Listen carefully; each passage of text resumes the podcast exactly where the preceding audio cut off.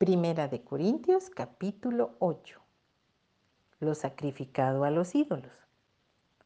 En cuanto a lo sacrificado a los ídolos, sabemos que todos tenemos conocimiento. El conocimiento envanece, pero el amor edifica. Y si alguno se imagina que sabe algo, aún no sabe nada como debe saberlo. Pero si alguno ama a Dios, es conocido por él. Acerca pues de las viandas que se sacrifican a los ídolos, sabemos que un ídolo nada es en el mundo y que no hay más que un Dios.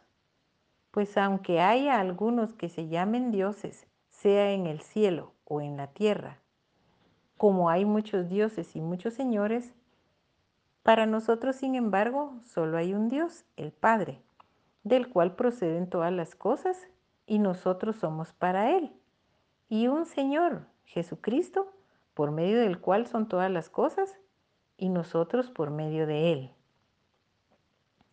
Pero no en todos hay este conocimiento, porque algunos, habituados hasta aquí a los ídolos, comen como sacrificado a ídolos, y su conciencia, siendo débil, se contamina. Si bien la vianda no nos hace más aceptos ante Dios, pues ni porque comamos seremos más, ni porque no comamos seremos menos.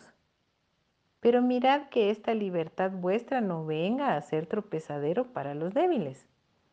Porque si alguno te ve a ti, que tienes conocimiento, sentado a la mesa en un lugar de ídolos, la conciencia de aquel que es débil, ¿no será estimulada a comer de lo sacrificado a los ídolos?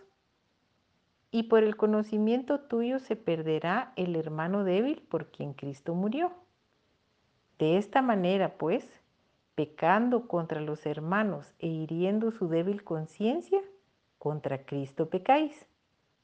Por lo cual, si la comida le es a mi hermano ocasión de caer, no comeré carne jamás, para no poner tropiezo a mi hermano.